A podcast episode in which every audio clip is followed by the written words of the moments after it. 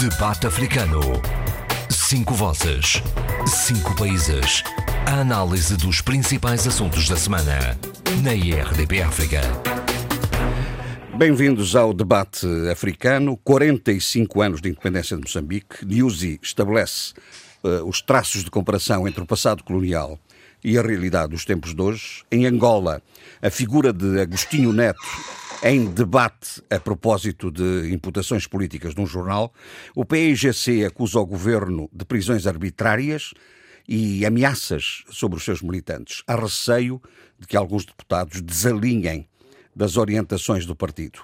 Imparcialidade acusa a oposição eh, cabo-verdiana quanto ao comportamento do presidente do Parlamento, mas, mais importante de tudo, a ausência de qualquer mulher nas listas, como cabeça de lista para as uh, eleições uh, autárquicas.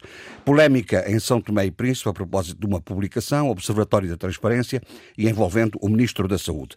Mas antes de mais, uh, como prometido, falemos das tensões fronteiriças e das reivindicações territoriais, a partir e a propósito dos conflitos entre a China e a Índia. Sheila e Eduardo, pareceu-me a semana passada que estavam disponíveis para esta reflexão. Eh, Eduardo, o que é que tem a dizer sobre esta matéria? Para já é uma notícia que, que causa uh, algum, algum espanto, porque uh, o território que está em, em disputa é um, é um território que se, uh, se situa a 4.200 metros de altitude, em que, em que a vida, a vida humana é, é, é, é muito difícil. É muito difícil. É, é uma zona, como dizem os ingleses, de freezing, portanto, de congelamento, né? congelado. E, e, e, portanto, uh, disputar um território que não serve para a agricultura, não serve para a, para, para a habitação humana, não é? uh, apenas uh, porque faz parte, ou, ou, pensam que faz parte do seu, do, seu, do seu território, do seu país, é algo que, enfim, é, parece, parece algo que, que, que, não é tão grave como foi nos anos 60 a disputa de, de, de, da fronteira entre a Índia e a China, que esse sim levou mesmo a uma guerra. A uma guerra. Agora, uh, uh, neste caso concreto, estamos a falar uh, da província da, de Xinjiang, uh, do lado da China, e, e da província de Ladakh, na Índia. Não é? São, e estão todos eles, portanto, esses dois territórios estão a uma altitude de 14 mil pés, ou seja, 4.200 metros, e não tem, não tem presença uh, humana, não há, não há povoações, não há povoamento, apenas existem militares militares a fazerem a guarda fronteiriça. E isso, sobretudo, depois deste. De, de, de, do início desta, desta, digamos, desta tensão, hum. desta tensão entre os dois países. Não é? Portanto, uh, uh, há um perigo. O perigo maior qual é? É o facto de ter já havido mortos nessa mesma fronteira. São dois países nucleares e, e há vozes, e há vozes, a, a, digamos, a instigar a, a tomada de, de, posição por cada um dos países, não é? Há vozes uhum. eh, do lado da Índia e do lado da China, não é? Mas como dois países nucleares também aparecem aquelas vozes mais sábias, não é? mais equilibradas, que dizem, atenção, o que é preciso é fazer a, a, a desescalada de, dessa mesma tensão, diminuir essa mesma tensão, porque uh, é o velho princípio. Sabe-se sabe como começa, mas não sabe como é que vai acabar, não é? Uhum. E, portanto, há, há, um perigo muito grande. Uh, são duas grandes potências asiáticas, as maiores potências asiáticas, e, e, e há que ter algum cuidado uh, para que as coisas não descambem, não é? Uhum. Uh, e, portanto, é esta a posição. E dá-me e dá a impressão de que, facto, que o, o teor da, das declarações baixaram de tom, não é? E baixaram de, enfim, de, daquela agressividade própria, não é? Uh, caracteriza sobretudo atualmente a China. A China está, está numa de, enfim, de querer afirmar-se como uma, uma, uma, grande superpotência, não é? E, Sim. portanto, é preciso ter algum cuidado. Algum cuidado. O facto, e, o facto de não e, ter lá gente. E o território o facto de não ter lá gente Sim. não atenua esta percepção de que há um, há um contexto de soberania territorial em que cada um se pretende afirmar como, como princípio, não é? Não, sem, sem dúvida, sem dúvida, sem dúvida nenhuma. Mas, de qualquer maneira, é para dizermos que, uh, uh, que uh, o território em disputa não terá grande valor a não ser aquele, aquele valor, digamos. E não terá no subsolo, não é? Eduardo? Não terá no subsolo? Não. não. Quem, sim, não, não é muito vulgar encontrar grandes minas a, a 4.200 metros de altitude, não é? é. Mas é capaz de haver qualquer coisa e, e, isso também esteja a servir de pano de fundo não é, para esta tensão entre a China e a Índia. Hum. Mas, de qualquer maneira, as palavras têm sido mais, eh, mais comedidas agora nos últimos dias. Não, é? tem, tem, não tem havido, digamos, algo que nos diga que vai haver uma grande confrontação hum. lá no, em Xinjiang, não é? em hum, Ladakh, uh, da, Índia. Não é? Mas uh, se nós consultássemos uma lista, e ela é extensíssima, de conflitos de fronteiriços, que têm por base a questão territorial, e a questão do domínio e da soberania territorial, é, ficávamos espantados. E, aliás, é curioso porque nessa região, China, Índia, enfim, tem, é, é, é historicamente muito muito intenso esse, esse tipo de, de, conflitos. A questão territorial e a soberania é impulsionadora de muitos destes conflitos. Exatamente. Vejamos o que está a passar com o Paquistão, não é? Exato. Índia-Paquistão também, exatamente. Em Caxemira, não é? Hum. Exato. Que é uma questão. Eh, não, eu acho que o Eduardo e mesmo o Jorge Gonçalves, enquanto falavam, tocaram em dois pontos que eu acho que essenciais. Em primeiro lugar, é que eh, eh, tanto a China como a Índia são grandes gigantes uh, nesta ideia de, de um Estado moderno e soberano. E, portanto, a questão, a soberania, a soberania territorial tem aqui um, é um elemento essencial não, e não nos podemos esquecer que o subcontinente indiano tem um, uma experiência de migração incrível. Quer dizer, a Índia faz ali fronteira com países que merecem a nossa preocupação, Bangladesh, Paquistão, temos exatamente, e, e falou-se agora uh, no final, a questão de Caxemira. Eh, e o Paquistão tem feito uma pressão enorme, o Paquistão é desde sempre uh, o, o, inimigo, o primeiro inimigo de, de, da Índia, e portanto há aqui uma pressão enorme da Índia perante uh, também a China, que quer, logicamente, uh, brilhar perante a sua imagem em termos de povo, em, em, em, termos de um certo nacionalismo. Por outro lado, também a Índia tem vivido, e aqui recordo bem as palavras do Abel quando falava uh, na questão dos populismos, uh, Narendra Modi está uh, no caminho, já está no caminho de, de um populismo que tem tido impactos terríveis. Isto para falar, dizer o que é relativamente à questão Índia e China. Logicamente que há aqui um conflito de, de, de, de dois titãs uh, que querem a todo custo e, e apoiam-se nestes, nestes momentos menos felizes para poderem reivindicar e reforçar as suas reivindicações territoriais, soberanas e mostrar também para a sua, para a sua audiência, que é o seu povo, a, a, a, a sua força e a sua musculatura perante estes incidentes. Logicamente que a China também reivindica alguns estados que estão próximos da fronteira, de, na, fronteira entre a Índia e a China. Há um livro muito interessante e que por acaso tenho lido com muito uh, interesse e muita calma, que é o livro do jornalista Tim Marshall, que tem o título A Era dos Muros, como as barreiras entre as nações estão a mudar o nosso mundo. E é muito importante ler este livro, nomeadamente. É preciso com calma. Com muita calma, nomeadamente sobre o que se está a passar no subcontinente indiano, sobre as questões das fronteiras, dos muros criados, nomeadamente há aqui um, um, um, um ele chama a atenção para o sistema abrangente de gestão integrada de fronteiras.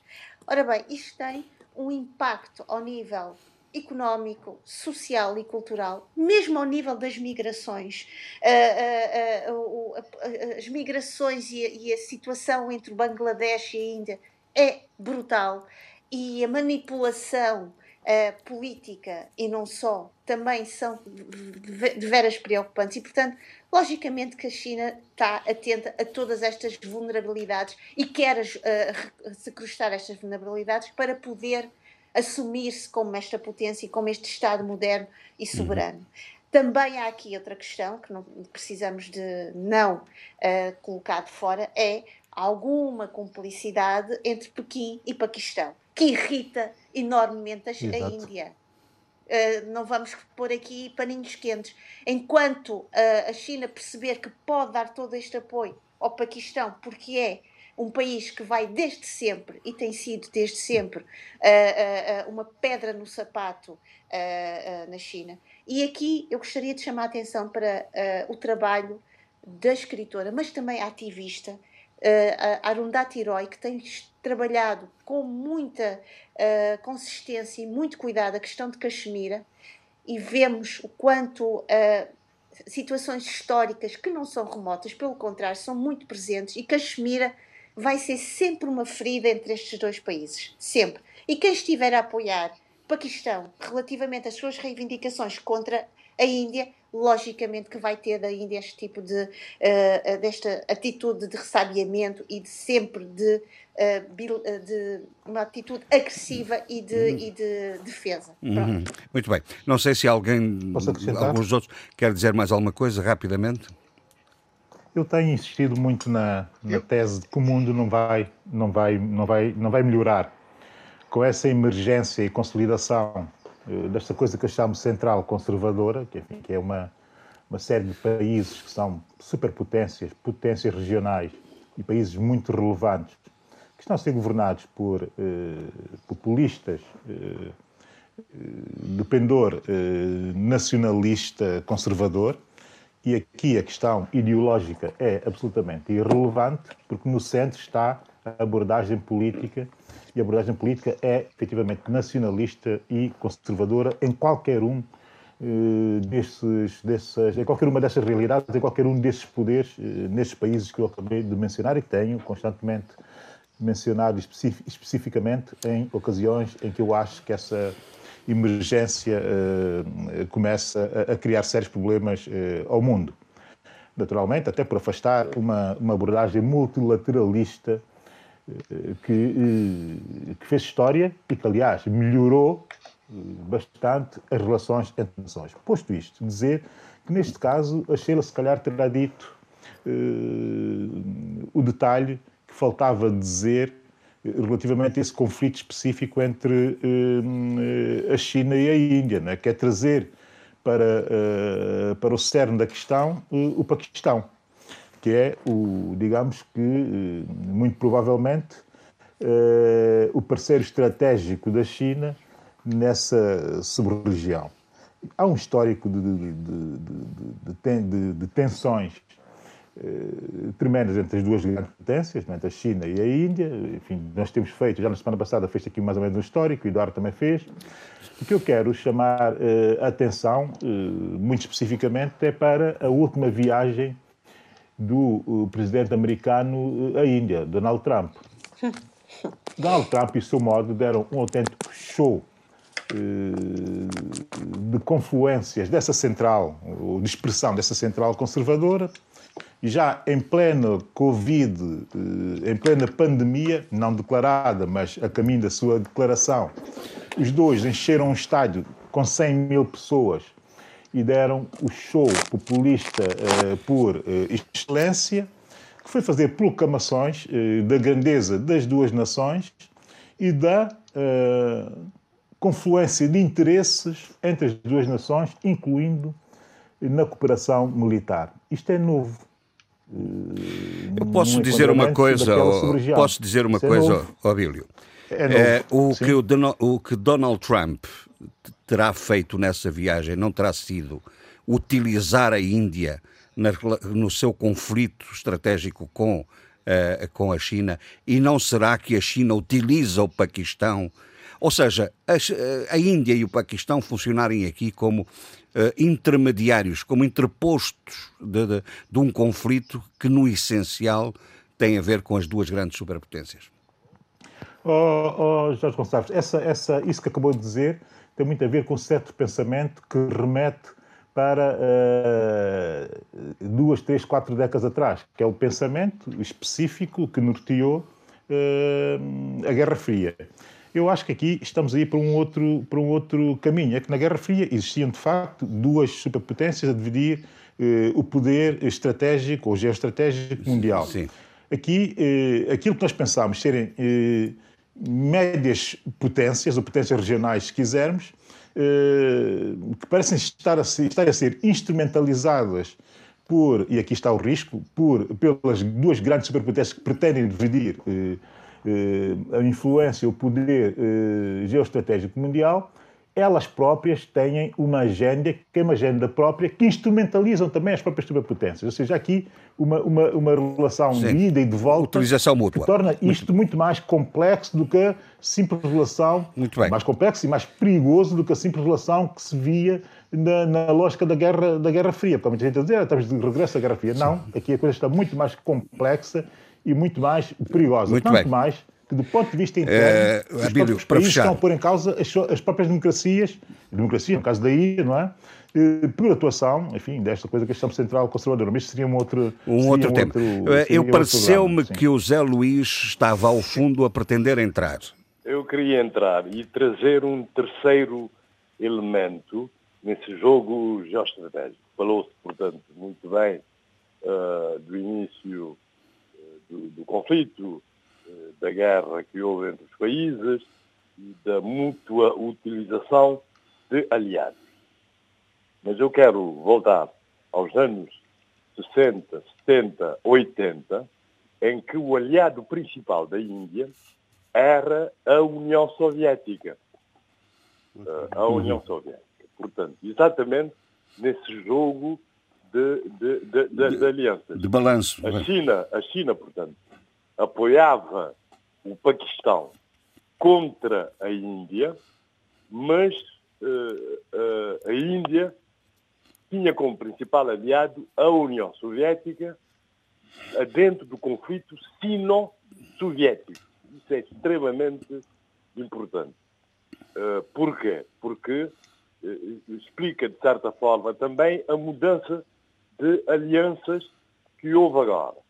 Uh, digamos que a Índia era um país muito importante para os não alinhados. Durante muito tempo teve um governo, digamos assim, eh, progressista, portanto, o Congresso eh, indiano, e que era aliado, portanto, da União Soviética. E agora as, as alianças eh, mudaram completamente. Como se sabe, eh, a Rússia atual é aliada eh, da China e a Índia atual é aliada dos Estados Unidos, pelas razões eh, bem explicadas pelo Abílio eh, da nova central eh, conservadora. Parece-me que esse terceiro elemento, portanto. Muito bem. É, é, muito é uma boa chega para o enquadramento deste, deste problema. Não sei se, se o Adolfo Eu quer. Quero dizer. A... Sim, então diga, Eduardo, passarmos ao Adolfo. Se ele... A questão económica, a questão económica entre a China e o Paquistão é de grande monta e representa para os dois países uh, uh, uh, elementos estratégicos. Eu devo dizer que existe para já um tratado de livre comércio entre a China e o Paquistão. Este é o primeiro. Uhum, o maior uhum. porto, o maior porto de exportação fora da China é o porto de Guadar, construído pelos chineses, não é? no mar, no mar Arábico. Portanto, é, é, é, aí que vai desembocar o Belt and Road, não é? E, e, e de onde se faz grande parte das exportações chinesas. Portanto, a, a, ligação entre os dois países está a tomar proporções cada vez mais fortes. E, e isto tem que ser é. tomado, eh, tomado em, em consideração. consideração. Sim, senhor. Bom, aqui, for, aqui foram, uh, foram dados elementos muito diversos e muito importantes. É, eu vejo aqui do, uh, mudanças e ao mesmo tempo permanências. Vamos lá ver. É, neste momento há, digamos, uma corrida geoestratégica que é corporizada pelos Estados Unidos e pela China. É, e é, e, e, há também da parte da China, e talvez mesmo dentro dessa estratégia, a tal rota da seda que faz com que ela esteja a construir um corredor tremendo através do continente asiático para desembocar no Mar Arábico e por aí fora. E até já tem portos no Pireu. Uh, entre postos no Pireu. Agora, já na, na Europa, na, na Grécia.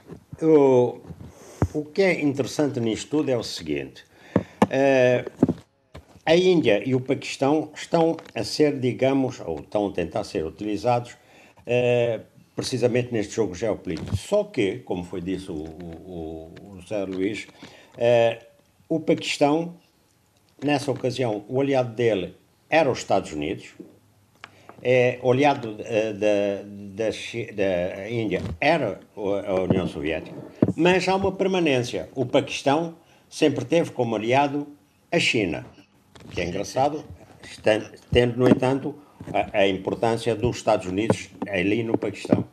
Eu não vou recordar, eu lembro-me muito bem que neste jogo, inclusive o Paquistão, que havia o Paquistão Ocidental e o Paquistão Oriental, o Paquistão Oriental virou Bangladesh, porque as tropas indianas invadiram aquele território, de, de aquela outra parte eh, bastante separada do, de, portanto, do Paquistão Oriental do Ocidental, e invadiram com o apoio eh, não só militar como diplomático da União Soviética. Bom, eh, mas neste momento, quer dizer, as pedras, há ali só uma mudança de alianças e uma permanência.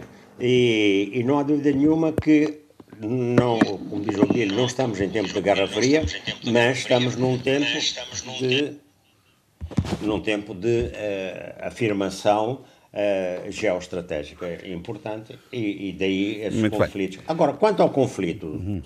China-Paquistão, China-Índia, eu não, não dou muita importância. Quer dizer, não é por aí que vai começar uma guerra mundial. Ok, era tudo o que tinha a dizer. Uh, muito bem. Eu não sei se penso que com as intervenções de todos fixamos mais ou menos uh, este problema, que é, como se percebeu, de variabilidade consoante os tempos históricos em que as questões se colocam, não é? As alianças, os interesses, as políticas estratégicas vão alterando consoante, digamos, as dimensões imperiais respectivas. Bom, Passemos então a outros, a outros temas e, e, evidentemente que um dos temas fundamentais é Moçambique. Moçambique, 45 anos uh, da, da independência, uh, desafios uh, a vencer, enfim, balanços. Sheila, como é que percebeu esta, as celebrações e este, este enquadramento do 45º aniversário da independência? Uh, em primeiro lugar, uh, ouvi o discurso de Filipe Niusi, que, se me permite dizê-lo, achei-o enfadonho, repetitivo e sem vivacidade nenhuma. Uh, muito, muito com muitos dados estatísticos, com muito uh, uma espécie de uma repetição. Voltamos logicamente e é importante. Não deixo que não, não devemos nunca descurar o nosso passado, porque o nosso passado é uma morada importante para percebermos de onde partimos e para onde queremos ir e perceber logicamente o caminho que foi feito até ao presente uhum. e também uh, perceber também quais são as nossas expectativas e quais são os, os nossos horizontes que vamos desenhando e, e, projetando no futuro. Mas vou dizer sinceramente que quando ouvi Felipe News e Presidente da República de Moçambique comparando, por exemplo, com a sua opinião do dia de ontem, eu que fosse uh, uma mera uh, uh, leitora ou uma mera consumidora de informação, iria perceber muito mais o que se está a passar em Moçambique, porque eu acho que não deu um cenário que, merecedor da riqueza histórica que Moçambique merece, a partir de uma voz de um Presidente da República. Embora, logicamente, é a legitimidade dele, ele é soberano, é a autoridade maior uh, não vi, curiosamente, nenhum rasgo de vivacidade nenhum rasgo de alegria, tirando que continuamos muito, uh, muito agarrados a um passado. Isto é, toda a nossa independência, toda a nossa conquista bem merecida e que ontem, ouvindo uma ex-combatente uh, da luta de libertação, que dizia: Muitos dos meus colegas já não estão aqui. E é preciso recordá-los porque eles lutaram por esta independência e é preciso recordar essas pessoas ausentes. E realmente foi o melhor momento da memória histórica de Moçambique, que é muitos já não estão presentes, mas com, contribuíram e fizeram a sua caminhada para, este, para, para uma pessoa já idosa poder estar hoje a falar, ontem neste caso, estar a falar sobre a independência de hum. Moçambique. É lógico que, como disse bem o Jorge Gonçalves na sua opinião do dia, uh, aquilo que eu vou dizer hoje vou, também se pode ter dito há um ano, há dois, há três anos. Continuamos uh, preocupados com o índice de pobreza, com os índices uh, preocupantes de criminalidade, de corrupção, problemas dos ataques, e aqui falando da questão da territorialidade e da soberania territorial, Cabo Delgado veio tornar vulnerável essa soberania territorial, quer fronteiriça como interna, como os ataques uh, da chamada uh, autotitulada junta militar. Também gostava de referir que, por exemplo, o Suf Momad, através, como hoje líder da Renamo, não faz uma avaliação positiva destes 45 anos de, de, de, de, independência, pelo contrário, diz que há um retrocesso económico e a esse retrocesso associa ainda um processo incompleto uh, de, de, do, do, da desmilitarização, desarmamento e reintegração das forças uh, uh, de, de, apoio da Renamo. Oh, Sheila, é desculpe, desculpe, não foi exatamente a isso que eventualmente Filipe Nussi quis dar resposta. Ao fazer este cotejo que todos nos apercebemos, o cotejo entre uh, o tempo da independência, a altura da independência, o fim do regime colonial e uh, a realidade atual. Não foi essa resposta dizer fez-se muita coisa, uh, houve evoluções positivas. Foi este que ele foi, foi aí que ele acentuou o discurso, uh, não é? sem dúvida, mas não precisamos estar sempre a mastigar o passado para termos noção do que nós somos no presente. Nós somos muito mais importantes no presente e temos capacidade de nos compararmos com aquilo com aquilo que estamos a fazer agora. Não precisamos estar constantemente a mastigar o passado para dizer o que somos agora no presente. É preciso olharmos ao espelho e termos a capacidade e a coragem de colocar as, as no os nossos dedos nas feridas do presente. Acho que isso é muito mais digno, isso é muito mais frutífero e é muito mais. Uh, uh, é, um, é uma personalidade política e histórica de Moçambique deve ser uh, veiculada, disseminada e partilhada também para o seu povo. Uh, outra coisa que ele devia ter falado, e acho que, uh, se não estou enganada, é preciso também perceber, e, lá, e já vou passar a essa situação, a questão uh, dos casamentos prematuros, que é uma questão que ainda não está resolvida, relativamente à questão da violência doméstica. E sobre isso gostava de falar, por exemplo, do caso da Jocina Machel, que saiu o, o, o resultado uh, uh, tornando inocente o seu agressor, o que tornou, o que mostra que 45 anos de independência e nós sabemos, e aí eu dou uma nota positiva a, a, a toda a, a ação da mulher moçambicana, das plataformas eh, de, de, ativismo social em Moçambique, mas há situações que continuam extremamente uh, uh, amarguradas, extremamente pouco resolvidas. E, portanto, se pegarmos, por exemplo, no discurso de Filipe Nyusi e, e, e, colocarmos ao lado desta situação, como é o caso da Jocina Machel, que só foi mediática porque é a filha do presidente Machel, porque uma outra mulher anónima não teria tido esta, esta cobertura mediática e nós falámos sobre essa questão quando foi este caso. Uhum. Portanto, é preciso não estar sempre a olhar para o passado. E eu, com isto, não estou a tentar criar nenhuma contradição, mas é preciso olhar para o nosso presente e ter a coragem de pensar o que é que nós podemos fazer melhor e quais são as nossas potencialidades perante as nossas vulnerabilidades. Uhum. E, portanto, é por aí que eu. Portanto, eu de... em, síntese, em síntese, o que a Sheila, a Sheila, enfim, embora tenha apreciado algumas, algumas matérias, não, não, não, atribu, não atribui especial relevância a este discurso do 45 aniversário. Acho que temos que ter coragem de olhar Sim, para o presente. E, e, e, o que é que achou da, da, da, da reivindicação política, do, do, já que falou em associações e cívicas, da, da CIP, relativamente à necessidade da transparência, porque uma das matérias muito complexa é a questão dos contratos de exploração uhum, do gás uhum. e dos minérios. É, sobre a necessidade de, de, tornar transparentes e publicitados os contratos eh, sobre essa matéria, eh, induzindo, induzindo transparência na vida pública. É? Achei muito interessante, nomeadamente ouvi, uh, uh, não tenho agora, não memorizei o nome da, da economista do CIP que falou sobre esta matéria, e bem, explicando-a muito bem, porque aqui a questão não é uh, o que está, o que vem a público. Muito, e o que ela chamou atenção e, e, bem, é preocupante são as adendas aos contratos que depois o público não sabe o que é que se está o povo, o público claro. no sentido o povo, claro. que será logicamente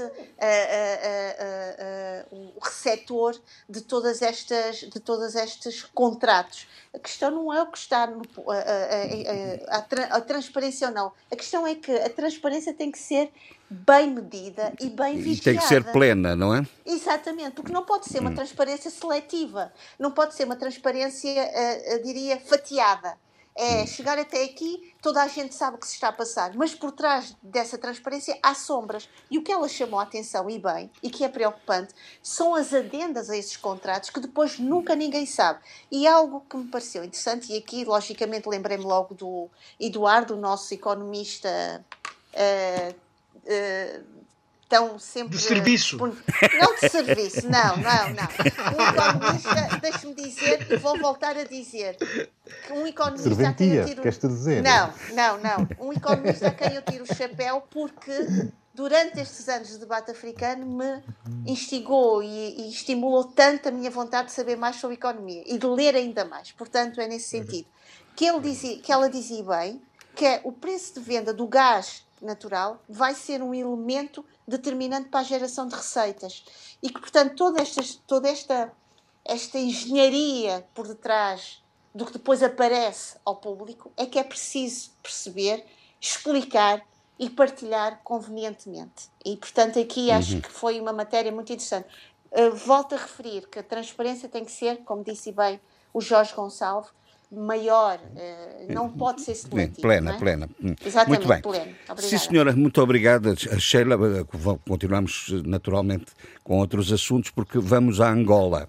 Uh, Adolfo, uh, a história de Angola é a história do MPLA. Leu-se isto como uma declaração da vice-presidente do MPLA. ainda estamos nesta fase de fazer afirmações desta natureza? Uh, disso tudo, ainda estamos. Uh, infelizmente estamos. Uh, estas, essa de, essas afirmações da vice-presidente do MPLA uh, são incríveis, porque mostram um, profundo desprezo por todos os movimentos cívicos e políticos e armados e, pelas, e por uma série de indivíduos anónimos de, eh, que não militavam eh, no MPLA, militaram até em movimentos religiosos, etc. Um esforço titânico que feito por milhares e milhares de pessoas. E tudo isso que conduziu o país à independência. Depois há a manutenção da arrogância do MPLA, que aliás era expresso naquele slogan: o povo é o MPLA, e, é, o, é, o MPLA é o povo e o povo é o MPLA. Portanto, quer dizer, não existe mais nada, né? tábua rasa, quer dizer, o resto é deserto. E, e foi isso que levou o MPLA a formatar o, o país no pensamento único, na, na submissão do povo eh, ao poder político eh, e, e, também face, digamos, à hegemonia de, do MPLA e, e todos os métodos que ele usava, eh, coerção, repressão, repressão sanguinária que matou milhares de pessoas.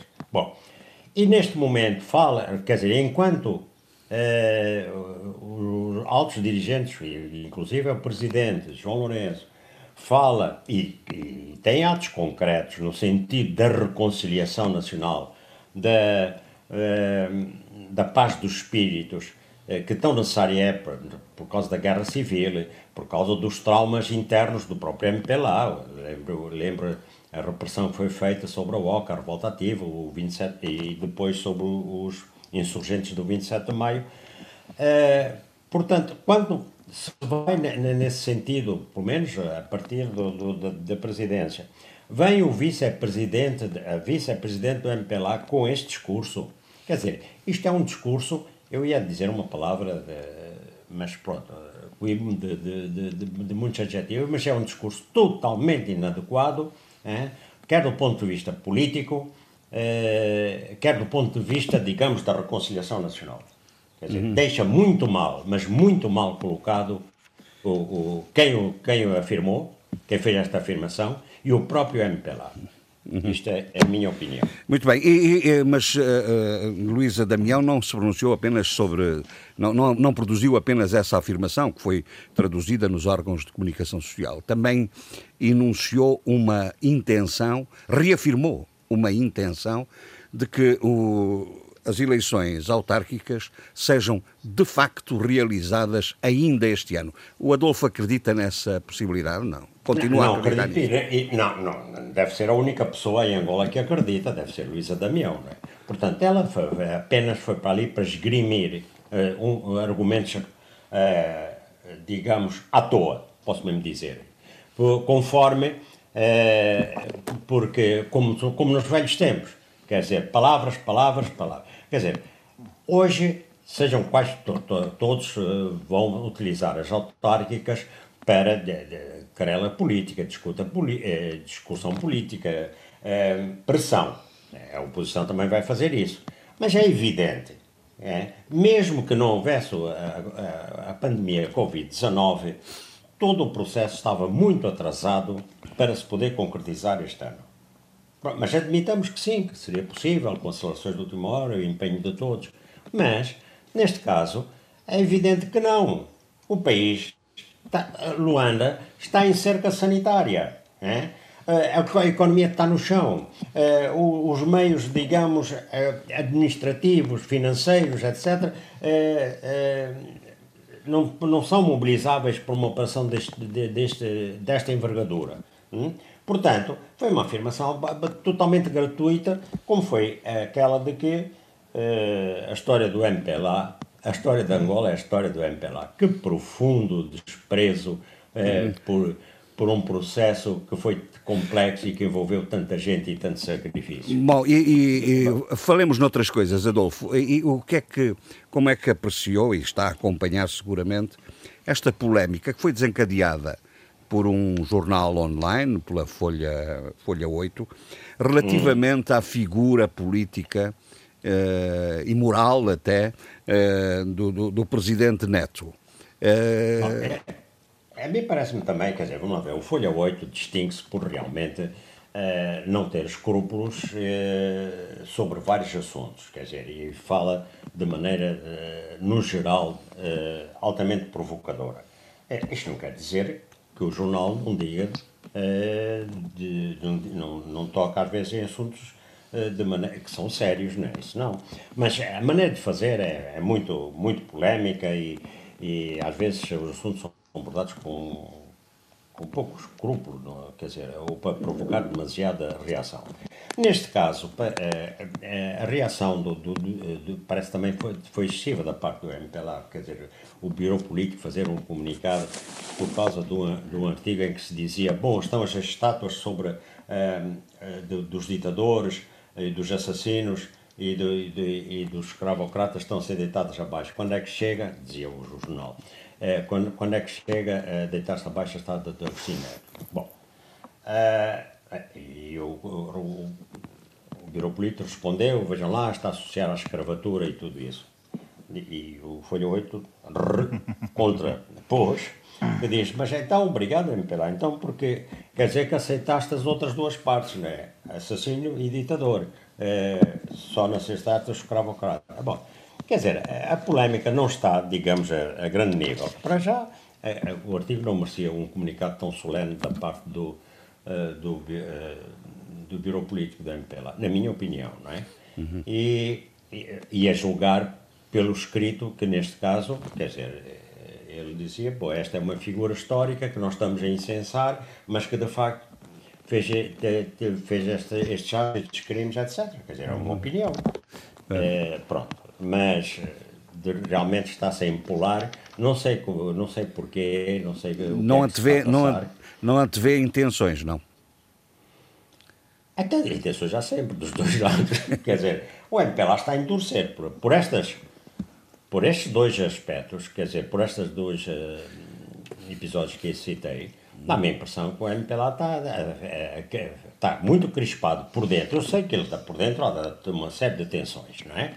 E não é por acaso que vai dizer nós, o nosso, o nosso guia, o nosso pai fundador, não, por, por aí fora. Não é? Eles têm de se agarrar a, a figuras que, mit, míticas, ou que foram mitificadas e mistificadas. Mitificadas. Agora, Uh, mas também há o discurso para fora, portanto, uhum. há ameaças, há coerção, quer dizer, há qualquer coisa que o MPLA sente o, do, talvez o terreno a fugir debaixo dos pés e está a endurecer a linguagem, a não, a não ser que isto seja só episódico, uh, a linguagem em relação a, claro.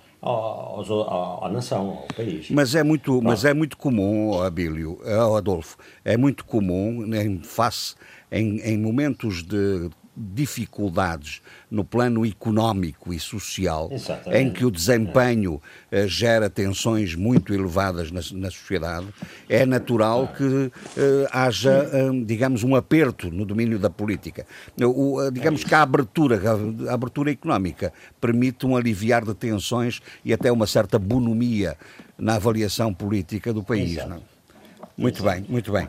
É, é, que procurar bodes expiatórios. E então quer dar mais alguma nota que, que eu tenha. Eu já tenho tantas notas para então... dar, só, só queria. É, não, não, mas, não reprova ninguém, hein? dê notas boas, não reprova não, ninguém.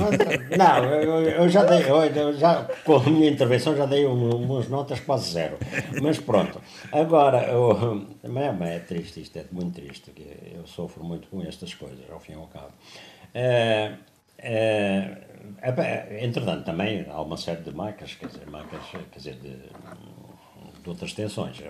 Bem, eu queria, já, já agora queria dizer que houve tensões em Kinshasa, não é? E também há tensões, de, bem, sei lá, de, de, dos nossos vizinhos, tensões internas, não vale a pena falar muito delas, claro, claro. mas é, há, é, o, o Congo queixa-se de que as forças angolanas fizeram incursões no território da RDC. É, foi na fronteira de Cardina. A perseguir a FLEC, é, não é? Certamente, certamente que foi. Mas não sei também até que ponto o, o, o Kinshasa quer valorizar é, essa, esses incidentes de fronteira. É, bom, e depois há também esta questão que resta, e lá está, pode ser também esta pressão, que, por exemplo, sobre o caso de Isabel dos Santos, não sei se, se é um assunto puramente jurídico ou se também está na onda, digamos, política que estivemos a, a recordar. Uhum, uhum. Uh, portanto, a Procuradoria-Geral da República admitiu, na quinta-feira passada, a possibilidade de avançar, na quinta, não, nesta quinta, né? uhum. em coordenação com as entidades judiciais portuguesas para a emissão do mandato de captura contra a empresária Isabel dos Santos. Quer dizer, normalmente essas operações também não são anunciadas, não é? Fazem-se e depois é que diz que está feito. Eu, e, e, e, não sei porquê a referência uh, à, à cooperação com, com Portugal, porque uh, Angola tem legitimidade para requerer a emissão de mandado de captura internacional através do, do, do sistema da Interpol. Aliás, a Isabel dos Santos nem sequer vive em Portugal, não tem residência em Portugal. Eh, era bom que pedissem era a colaboração do Reino Unido, não é? Sim. Digo eu. Sim, ou, da Rússia. Ou da Rússia. Sim, ou da Rússia. É, porque tem, dizem que tem nacionalidade russa, que é normal, a mãe dela é russa. Bom, mas, atenção, em Portugal é, o processo é sobre a lavagem, eventual lavagem de dinheiro. Mas isso emitiria, aqui, né? Portugal emitiria o mandato de captura. Portugal. Exatamente. Portanto, não há duas hipóteses de mandato, há dois mandatos, duas hipóteses de mandato, uma emitida por aqui por lavagem de dinheiro e outra por eh, desvio de fundos, eh, essa é emitida por Angola, não é? Eh, de qualquer maneira, o que, o que é interessante é a afirmação pública do, de, digamos, ameaça, não é? Da intenção. É, tem, exatamente. É, entretanto, quer dizer, a Isabel dos Santos, pelo menos, está com problemas aqui, não é? Em Portugal, porque é, o congelamento ativo faz com que várias empresas dela é, tenham sido fechadas e encerramento de escritórios na Avenida Liberdade, eh, pagamentos a funcionários que já, já escasseiam há quatro meses, etc, etc. Bom, entretanto, no, como o Jorge Gonçalves disse há bocado, e bem, é, se houver desaperto económico, as coisas sossegam. Mas o estoque da dívida pública de Angola ah, aumentou de 40, quase 50%. É, passou para 34, bilhões de kwanzas, ou seja, de 71,9 mil milhões de dólares, ou seja, 107% do PIB angolano. E, e neste Angola procura realmente aliviar o serviço da dívida, né? E tem uma garantia, quer dizer, a China, a China e também o grupo do, do G20 eh, procuram uh, realmente uh, fazer moratórias de três anos. A Angola quer cinco uh, e parece que o trabalho com a China está, está bastante avançado e engloba também, inclusive, a moratória em relação aos bancos chineses também que emprestaram, não só aos Estados chineses como aos bancos chineses. A, peleja ali está entre os três anos ou cinco anos. Bom, nisto tudo, não é? Quando nós precisamos de dinheiro para investir, eh, continuamos a gastar dinheiro, continuamos em Angola, continua a gastar dinheiro na compra eh, de géneros alimentícios. Eh, e, entretanto, os agricultores vão perdendo significativa parte da sua produção porque não, não, não há escoamento. E então perdem anualmente, por exemplo, um terço da sua produção, são 171 mil toneladas e na, na Umpata, na, no sul, na, na Huila, que é uma zona onde se produz pêssegos, maçã, pera, morangos, etc., 20 mil eh, toneladas de hortícolas eh, ficaram degradadas na Chibia, em Quilengues. Porquê? Porque não há eh, um circuito de distribuição e porque as estradas não funcionam. Entretanto, Angola que é uma terra de macas, de confusões. É, agora há um conflito né? é, na Iurda, em Angola. A Igreja Universal do Reino de Deus, houve um golpe de Estado ali dentro.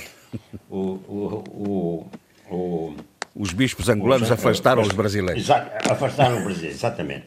E eles dizem, ah, nós estamos a ser vítimas de ataques, ataques xenófobos. É, xenófobos.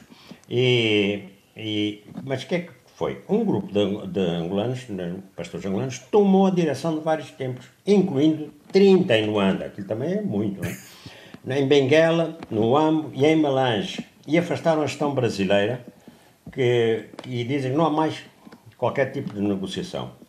E diz o pastor angolano diz que foram constatados inúmeros crimes cometidos pela gestão brasileira. Vejam lá. Uhum. E houve, houve invasão de divisas, branqueamento de capitais, Bom, Sei, mas isso, maldoso, isso, isso, mas... isso, são os bispos juízes. São, são bispos que cuidam da alma, mas depois também cuidam uh, da justiça, não é? é declaram logo que houve crimes. Não, então, e, mais tarde, e mais tarde das finanças. Mais tarde das então, finanças. Ah, então, então, como é? Então, vai brasileiro embora, ficamos nós. Né? Isto não há nada como nacionalizar né? estas questões religiosas quando estão ligadas ao, à, à dízima. É, pronto, mas entretanto, há uma atitude inteligente do governo angolano que Angola quer fomentar o diálogo com as minorias religiosas, particularmente com uhum. a comunidade muçulmana.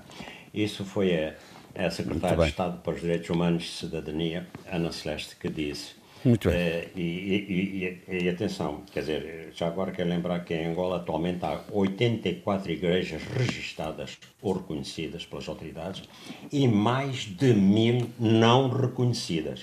Né? Uhum. Né?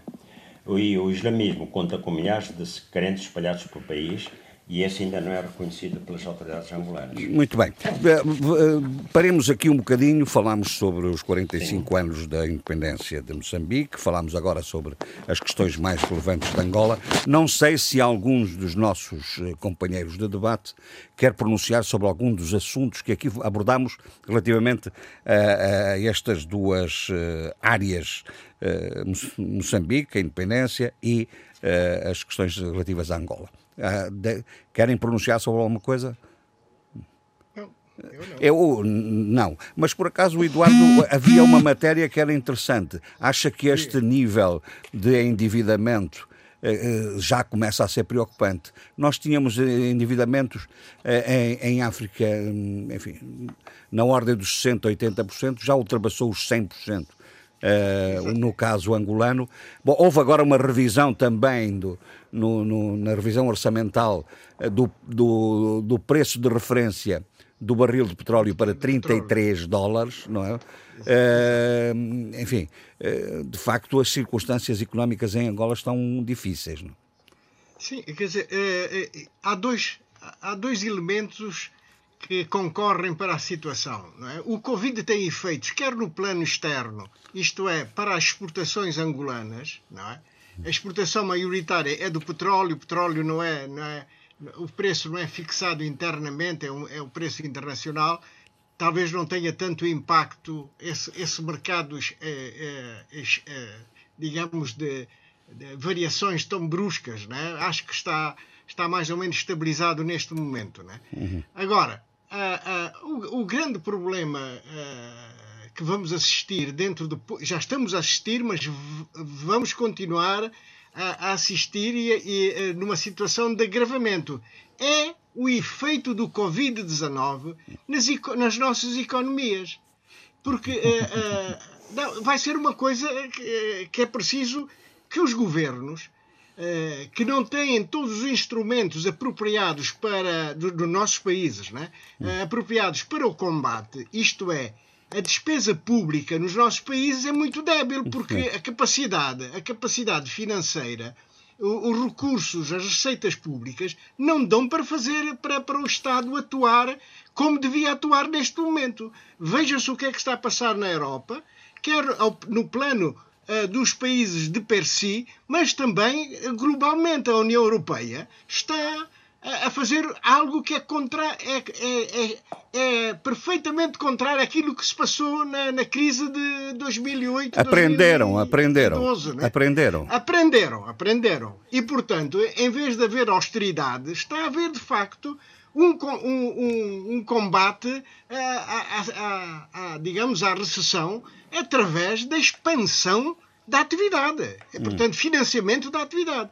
Agora, nos nossos países, isso é extremamente eh, difícil, porque a receita pública, o Estado é pobre. O Estado em África, eh, eh, salvo raras exceções, é relativamente pobre, porque a, a, a taxa a taxa de, de, de, da receita pública, diga, a carga fiscal, é, é, é, é relativamente baixa. É? Em, todo, em todo o continente africano, com exceção da África do Sul sim, sim. e um outro país, está abaixo, de, abaixo dos 12% em muitos países. Não é? Uhum. Abaixo dos 12%, contra os 35% e 40%, a 45% nos países europeus. Uhum. Portanto, o combate o combate aos efeitos do Covid-19 com recursos próprios está muito limitado. Esperemos, de facto, que a, a, a, comunidade internacional olhe também e continue a ajudar o continente africano. Um aspecto importante que, que, que eu queria referir-me é a questão da remessa dos imigrantes, que está a ter uma quebra brutal. Brutal. Sim. Porque os imigrantes estão nos países desenvolvidos, estão nos países desenvolvidos, nomeadamente aqui na Europa, e, e, nós todos sabemos como é que está a situação. O desemprego aumentou, não é? Uhum. Uh, uh, uh, o salário, agora a aplicação do layoff põe. põe baixa o rendimento, é, baixa o rendimento. Baixa o rendimento e, claro. portanto, as remessas estão neste, neste momento em, uhum. em, em, recessão, não é? Eu, recessão. eu senti um ruído de fundo, não sei se o, se o Zé Luís queria dizer alguma coisa. Não só, não, só sobre a discussão que houve há bocado sobre a história do MPLA. Ah. É, a, história, a história de Angola é a história do MPLA. O Adolfo fez uma intervenção muito pertinente, mas falando dos processos de independência. A história de Angola é muito mais antiga. A história de Angola é toda a história dos povos de Angola, desde o período pré-colonial, passando pelo período colonial até chegar à atualidade. Eh, portanto, a história de Angola é muito mais rica do que o que só reforça lá, o que só reforça a história dos movimentos de libertação claro, Angola. o que o que isso, é esse muito seu... mais antigo. Por isso acho pertinente uhum. que quando se fala uh, da independência, também e sobretudo nesta conjuntura em que se põe em causa os símbolos uh, do passado coloniais e etc. e do presente uh, e do presente, por exemplo, alguém pôs em causa Agostinho Neto como símbolo, né? a estátua. Sim. E isso leva-me a uma questão, quer dizer, então em Cabo Verde vamos mudar o nome de, do principal hospital do país, que é o Dr. Agostinho Neto? Claro que não. Uh, pelo menos a minha percepção, mas eu falo disso depois, quando falar da questão das estátuas. Eu, portanto, para dizer isso, exatamente, os povos de Angola, Angola atual, é, é a história dos seus povos, uhum que tem uma história muito antiga e que também passou pelo tempo colonial. Portanto, parece-me importante sempre, quando se fala da independência, falar do presente, das feridas do presente, mas também falar do caminho. Sim, mas não era isso que estava em causa, o, sim, sim, José Luís, que, que esclareçamos. O que estava em causa era reduzir a história de Angola à história do isso, MPLA. Isso quanto, isso quanto, quanto, não, isso era só para complementar sim, a intervenção, é... mas também referente a intervenções anteriores, porque se está a falar do passado escravocrata, colonial e etc., está na ordem do dia, é bom que se fale sim do passado, sim. Sim, senhor. Eh, bom, eh, antes de passar eh, para, outras, para outros assuntos, deixem-me esclarecer que acabei de receber uma, uma nota da agência Lusa a dizer que a empresária angolana Isabel dos Santos diz nunca ter sido notificada nem chamada a comparecer pela justiça portuguesa. Queixa-se de não ter resposta aos seus pedidos de informação sobre os processos por parte dos tribunais eh, portugueses e também dos tribunais angolanos. É esta, isto a propósito do que tínhamos estado, eh, do que o Adolfo tinha estado também a comentar relativamente às ameaças de emissão de mandado de captura para Isabel dos Santos. Eh, o, o Eduardo estava, estava há bocado a, a falar. Falemos também no seu país. O seu país, diz o PIGC, uh, estão a ocorrer prisões arbitrárias uh, que se, se, vão sucedendo uh, e, e, portanto, uma, uma espécie de ameaça pública a dirigentes e a militantes do partido político do PIGC. isto é uma realidade no, em Bissau. É uma, é uma é uma realidade. A realidade é essa que, eh, enfim, eh, eh, tem sido, tem sido apresentado, apresentado e, e, e exigido explicação de prisões dos militantes do PIGC. Hum. aliás, o último foi um membro do Comitê Central, o Armando Dias, não é? E o seu irmão foram presos, mas felizmente dois dias depois foram libertados. Isto porque a, a, a, prisão dessa, desses elementos foi, foi estranha, não é? Foi uma prisão invocando o porte não, de, de, de, armas, de, de armas de guerra. Uhum. De armas de guerra, exatamente.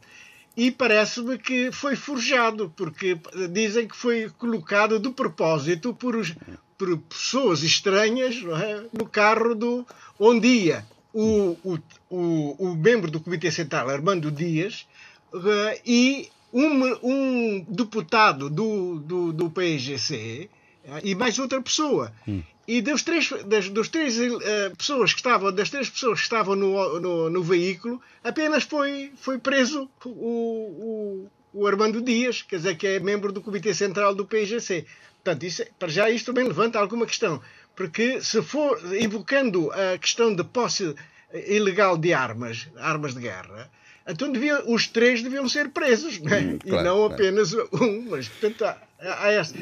Felizmente, depois veio-se a saber que as armas foram colocadas, ou pelo menos é essa versão que corre em Bissau. Ah, eu, eu estou, estou a dizê-lo conforme ouvi a notícia, que tinha sido posto ah, num Sim. saco. São provas colocadas, como se costuma dizer, não é? Exatamente. São provas exatamente. colocadas no- para, indici, para tentar indiciar eh, as pessoas.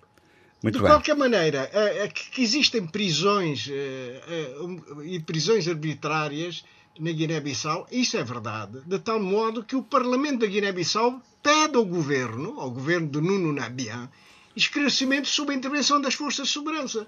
Portanto, é o próprio presidente da Assembleia Nacional que, preocupado com a situação eh, da atuação das forças de segurança, não é, eh, que ele condena e pede explicações e esclarecimentos sobre, Eh, sobre, sobre o, o Sim, mesmo. mas não é evidente, é evidente que, que, que a responsabilidade política direta é de, de quem possa tutelar as forças de segurança, nomeadamente, É do o, governo, é? é, nomeadamente o ministro, da, O ministro do Interior. Mas a responsabilidade política máxima, e, e a quem se deve também imputar, eh, e estimular para uma decisão e para uma, para, para, para uma prática diferente, é relativamente ao chefe do governo e ao Presidente da República. Isso parece Exatamente. evidente, não é?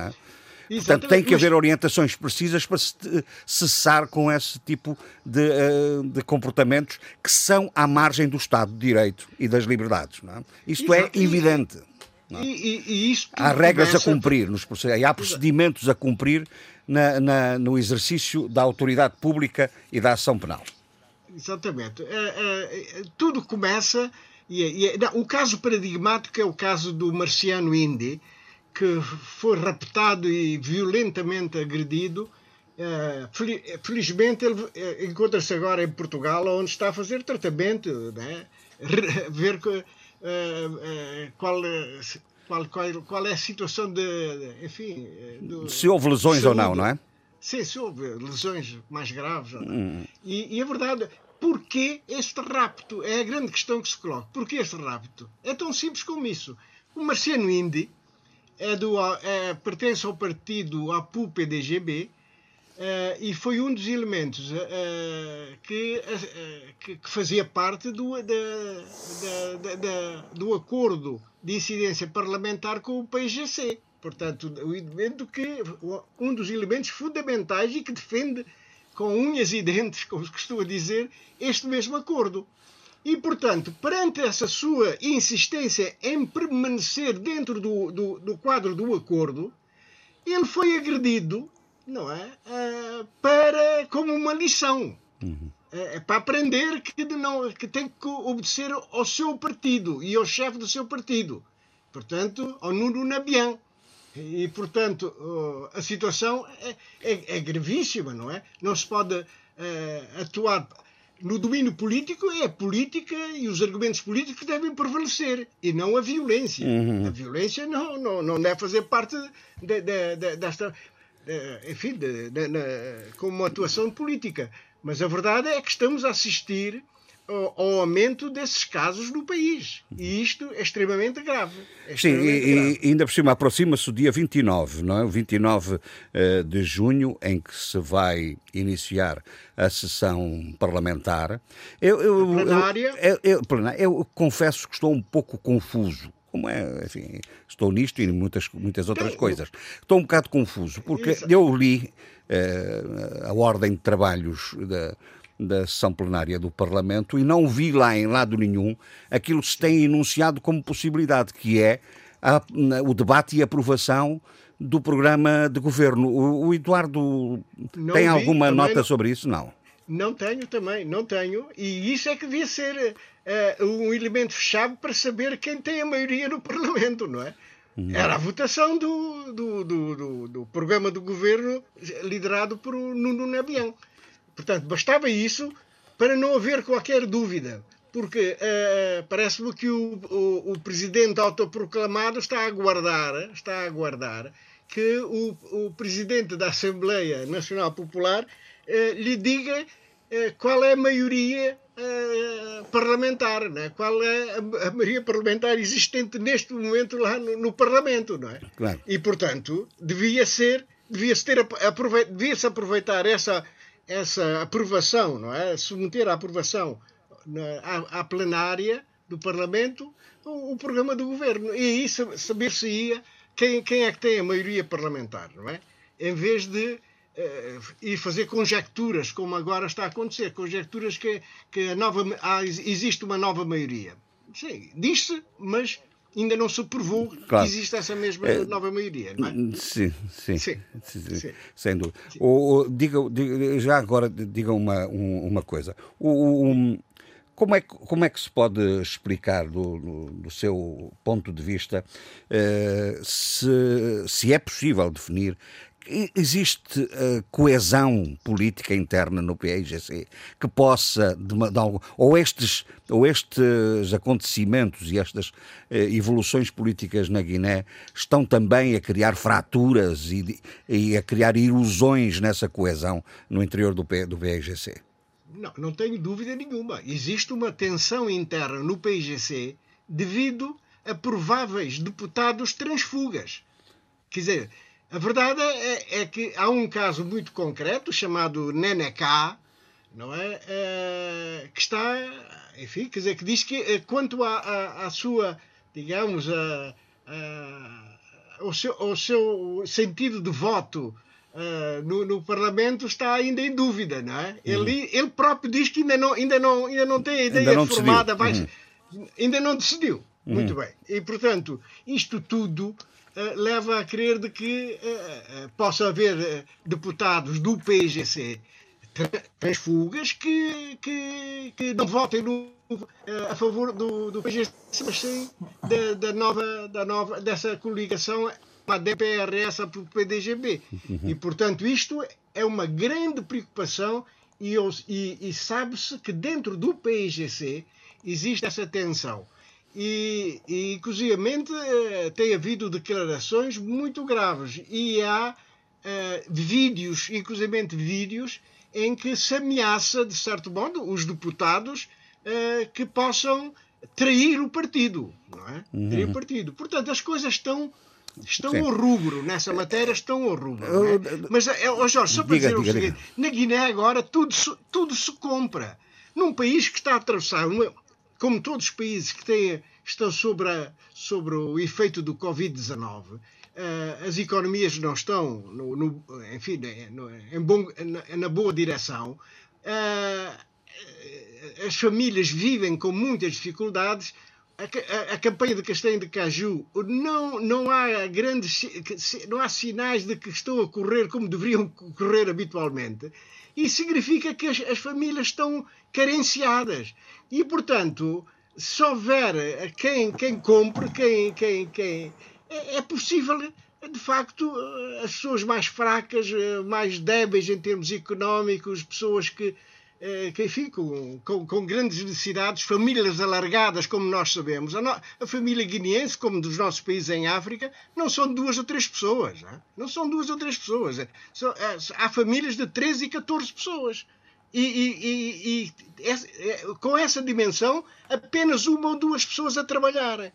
Portanto, o, o grau de dependência na, na Guiné é enorme em África em geral, mas no caso da Guiné é enorme, é uhum. enorme, não é? Sim, e portanto é, é, tudo é possível, não é? Tudo é possível. E neste eh, momento, de facto. Muito digo... bem, Eduardo, só duas, duas notas, eh, duas referências muito rápidas, se, me puder, se nos puder ser algumas considerações sobre isso. Em primeiro lugar, é, é de facto sobre a questão do, do da, da própria. Eh, do próprio Covid, uh, da Covid-19, não é? Porque parece-me que há referências de que uh, a Guiné-Bissau é um dos países em que, em África, há uma maior uma, uma progressão da contaminação muito mais rápida, não é? Mas, e por outro lado, se tem alguma coisa a ver com, também no contexto da Guiné-Bissau, uh, uh, o relatório da UNODC, das Nações Unidas contra a Droga, uh, verifica que há um, um, fortíssimo aumento das apreensões de, de, de, droga no, na África Ocidental e na África Central. Estes dois factos. Estes dois. Sim, sim. Sim. Sim, é, é, comecemos com a questão da droga. Uh, o relatório, o que é que diz é muito, muito claro. Uh, há a presença do, do narcotráfico na África Ocidental e também fala um pouco da África Central, veja bem. Sim, sim. Uh, mas na África Ocidental é uma realidade que, e que está, está a ser consolidada. Está a ser consolidada. E as apreensões revelam, de facto, pela sua quantidade, não é? Uhum. Porque uh, os, os números são elevados, não é? 800, 800 quilos, uma tonelada, 1.800 quilos, quase duas toneladas. Portanto, há apreensão uh, de grande monta, o que mostra, de facto, de que a África Ocidental e, da, e, e particularmente na zona da, da, da Guiné-Bissau, uh, uh, está a ser uma porta de entrada para, para, para a cocaína, que se dirige, não é para, para ser consumida internamente, mas que está de passagem, não é? em trânsito, para, para os países, uh, países europeus. Uma outra realidade é o facto de o, o, a origem da cocaína, digamos, o último porto ou, ou aeroporto da América Latina a partir da qual é exportada para o continente africano, deixou de ser a Venezuela, deixou de, de ser a Colômbia para ser o Brasil. Uhum. Né? O Brasil hoje é o maior exportador da, da, da, cocaína para o continente africano, particularmente para a África Ocidental. Esse relatório, de facto, eh, está a mostrar que há uma grande flexibilidade Uh, o tráfico ajusta-se às circunstâncias, não é? Às circunstâncias, pronto. É exatamente isso. E com isso estou, está dito tudo sobre o narcotráfico. Muito bem. E a Covid? Não, a Covid é, é algo extremamente preocupante, não é? Aliás, eu antes de começar a, antes de começarmos a gravar, eu fui, fui, fui fazer aquela visita ao, ao, ao, ao site da John Hopkins University, hum. que tem os dados de todo o mundo, não é? E, e, vi, e, e o gráfico da Guiné-Bissau é extremamente preocupante.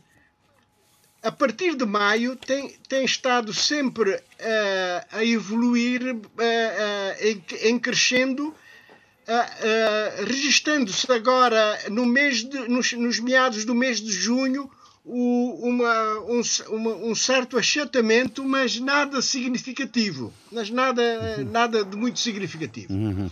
E isso levou a que uh, os médicos sem fronteira, uh, o, o chefe da missão que está em Bissau, que é uma senhora, tenha dito que, uh, que a Covid-19 na Guiné-Bissau está a ter uma, um, uma dinâmica muito preocupante é, é, no continente africano talvez seja o país com maior crescimento de novos casos.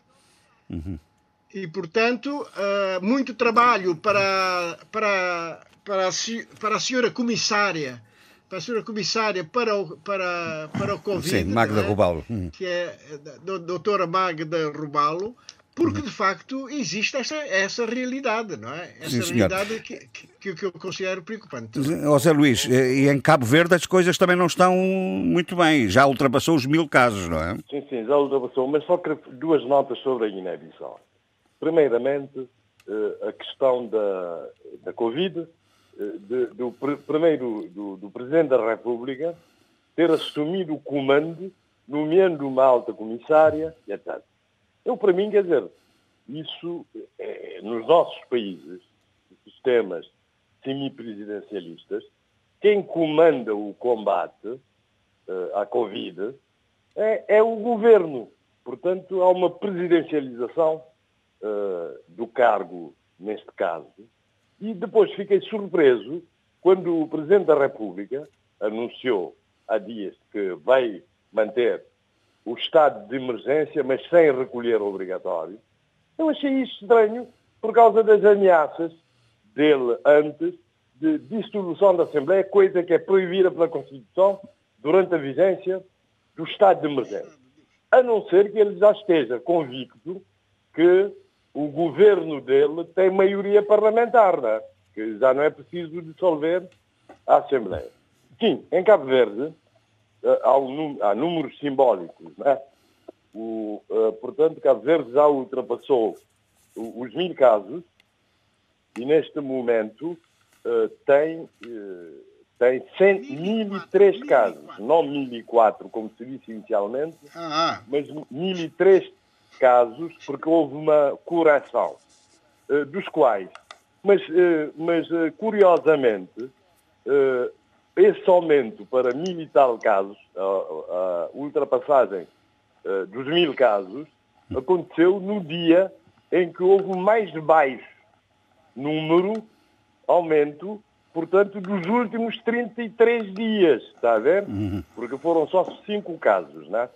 Neste momento, portanto, temos 779 casos em Santiago, Sal 150, portanto, aumentou extraordinariamente. Boa Vista permanece nos 57, São Vicente 12, Santo Antão 4, São Nicolau 2. Há oito óbitos recuperados, uh, portanto, mais de, mais de metade uh, do, do, do, do, infectados, 562. Portanto, há, há, há, há, há portanto, 432 ativos, casos ativos mesmo, são 432, porque, entretanto, houve eh, os dois turistas repatriados, né? Hum. quando foram uh, detectados. Sim, senhor. Isso quanto à Covid. Muito bem. É, mas Agora, eu sei, eu sei que, o, eu, eu sei que o Zé Luís, eu sei que o Zé Luís ficou um bocado incomodado e, e tem uma posição muito crítica e naturalmente crítica eh, pelo facto de, estando próximas as eleições autárquicas, não ter verificado uh, nenhuma mulher eu, eu como cabeça tenho, de lista. Eu não tenho posição crítica sobre isso. Eu só constatei que não há mulher. Tanto mais que eu. Ah, mas, uh, mas, mas, aceita isso como, não, eu, eu não aceito. como validade política? Eu tento explicar. Hum. vou tentar explicar porque é que isso pode ter ocorrido. Porque eu próprio tenho alguma reserva uh, em relação àquela lei de paridade, que não é 50-50, é 40-60, está a ver? Com, com, com, outras exigências, porque eu acho que também, uh, sendo eu a favor uh, da igualdade de géneros, da participação da mulher na política em igualdade com o homem, eu acho quer dizer, que forçar percentagens pode eh, implementar também o carreirismo. Pode, eh, no sentido de serem promovidas pessoas só porque são mulheres, sem terem as qualidades. Eh, Sim, mas o carreirismo também se, o carreirismo Portanto, também tenho, se promove pondo homens, é a mesma coisa. Tenho essa reserva de princípio. Oh, Sheila, uh, gosta disto? A favor de uma discriminação positiva. Mas eu, a minha explicação é, é, é a seguinte. Uh, o, como se sabe, uh, o MPD ganhou as autárquicas de 2006 com uma esmagadora maioria, conquistou uh, 18 câmaras. E uma câmara, uma das câmaras, portanto, da Boa Vista, foi conquistada por um militante do MPD que continuou a pagar as cotas, hein? ele depois disse que eram doações, mas que concorreu como, como independente porque de, não foi escolhido pelo partido, apesar de ter melhor posição no, no, nas sondagens. Concorreu como independente e ganhou. Por isso, acho que o NPD, tendo renovado, tendo renovado uh, uh, as candidaturas, quer dizer, aqueles dinossauros que já estavam há dezenas de anos uh, no poder autárquico, foram substituídos por jovens, por novas caras, na grande maioria. Por isso parece-me que não fazia sentido, de facto, o MPD mudar os seus candidatos, eh, sobretudo quando se tem a percepção, com grande apoio do governo, daqueles fundos do ambiente e tal, que há algum trabalho autárquico, que mudasse os candidatos só para pôr mulheres, que não seriam, eh, não seria certezas uh, ou probabilidades fortes oh, Zé Luís, oh, Zé Luís, esse uh, argumento, portanto, houve, deve, houve... a Sheila deve estar a tremer. Pode, pode, pode, mas é a minha percepção e eu, eu, sou, eu, eu, eu, sou honesto intelectualmente. Né? E, portanto, Portanto, a- a- as candidaturas de mulheres são eh, candidaturas não de risco. São de o que risco. O MPD tem a certeza é que determinados autarcas, candidatos dele, podem ter grandes probabilidades de ganhar. Uhum. Agora, o que, por exemplo, a primeira-dama eh, da- eh, de Cabo Verde, que Uhum. por acaso é compatriota também da CELI, escreveu um belo texto há dias a relembrar o seu Moçambique natal, o que ela critica é que, nos casos em que houve eh, substituição de candidatos, Claro. está a ver, por exemplo, na Cidade Velha e em outros casos, que se podia escolher mulheres, aí podia, poderia estar eh, de acordo. Está, Sim, está a sim, sim, sim. E no caso do PICV, o PICV tem uma tarefa ingente, que é Ganhar, que é ganhar. que é ganhar. E ganhar é ganhar mais câmaras. Não é ganhar as autárquicas, que não vai ganhar, com certeza, porque nunca, nunca ganhou as autárquicas. Não é agora que vai ganhar. É conquistar mais, Mais câmaras. mais, mais, mais autarquias.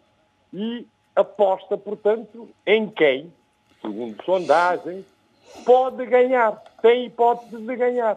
Por exemplo, na, na Ilha do Fogo, há duas, há duas, há duas personalidades eh, da, da direção superior do PICV, que é o Núria Silva e a Eva Ortega, que é a mulher, né? Mas, neste momento, as sondagens dizem que Núria Silva vai ganhar a autarquia de São Felipe. Porquê que ia, então, apostar a Ortega? Só porque é mulher? É, pois. É, Portanto, não sentido. Aqui há um, há, há um discurso subliminar, há um raciocínio subliminar um bocado complexo, porque é, é o, é o recurso de que os homens ganham, as mulheres perdem, mas é, Não, não, não sei, não sei se é isso. Não, mas- mas é isso que conduz ao é seu raciocínio, não é? sociológica e política neste momento. Muito bem. Mas repare, agora, até agora, só o MPD é que apresentou o- a lista completa Uhum. dos cabeças da lista e o PSV já apresentou eh, a- a- alguns nomes. Restam, portanto, os vice-presidentes, porque o que a lei da paridade diz, não, não diz que, que 40% do, de, de, sim, é em mandatos, é em mandatos e não. dos cabeças de lista tem que ser mulher. Uhum. O que diz é que tem que haver, portanto, Equilíbrio de mandatos. um homem. não? Primeiro, Não. o segundo tem que ser mulher, não é? Sim. E etc, etc. Por isso vamos ver ainda. Muito não bem. estamos ainda em condições de pronunciar, mas, portanto, a minha posição de princípio é isso e Sim, senhor. reconheço a complexidade da questão, que não se põe mulher só porque é mulher, era o que faltava, não é? Bom, eu, eu não sei, eu, eu dou, dou oportunidade. Que eu, que, eu, que, eu, que, eu, que eu estou pronto a responder. Muita, eu, não, eu dou oportunidade a, a- a que a Sheila ou quem, quem quiser de, de- de- rebata ou se posicione nesta matéria, não é? Não Bem, sei se querem. eu, eu só queria dizer O Zé, o, Zé, o Zé Luís, o Zé Luís acabou de mexer no do marimbondo. Eduardo, deixa-me só dizer uma coisa. Acho que só mexe com quem não tem suficiente autoestima e dignidade e musculatura eh, eh, intelectual para se rir de tudo isto. Pronto, ponto final. É só isso que eu tenho que dizer. Muito bem. Acho que qualquer mulher inteligente, ponderada e forte está a rir-se desta situação e, diz, e encolher os ombros e, e virar a cara para, um- para o sítio mais luminoso que é possível. E esperar que, que. Agora, há uma coisa é verdade. E, o, e aqui acho que é importante, e o Luís disse algo que me parece eh, relevante. É preciso, antes de fazer comentários, perceber os contextos que estão por trás de todas estas decisões. Sim, e, estas- e os objetivos essenciais é- são porque- ganhar as eleições. E, portanto, há, há- na política é assim. Há um sacrifício de vamos- valores. Exato, e não é só isso. Não vamos agora achar que. Não vamos entrar no- numa espécie de, de vitimização do lado Hum. nem masculino nem feminino. É. Hoje em dia, graças a Deus, temos tantos homens quanto mulheres altamente fortes. eh, preparados para qualquer desafio que Sim. possa ocorrer em, em nenhum dos nossos em, em todos os nossos países ponto É Zé só Luís, isso. Zé Luís, Sim, não, é- é exatamente, tendo em conta isso, eu tenho a percepção que em Cabo Verde houve grandes avanços na questão, vou utilizar este termo, da emancipação da mulher, né, que, que- quer dizer, que dão provas que até às vezes, eu lembro-me, que o presidente da Câmara da Brava pôs em, em, em, questão essa lei da paridade porque diz, por exemplo, que na Brava a maior parte são da, mulheres. dos vereadores são mulheres.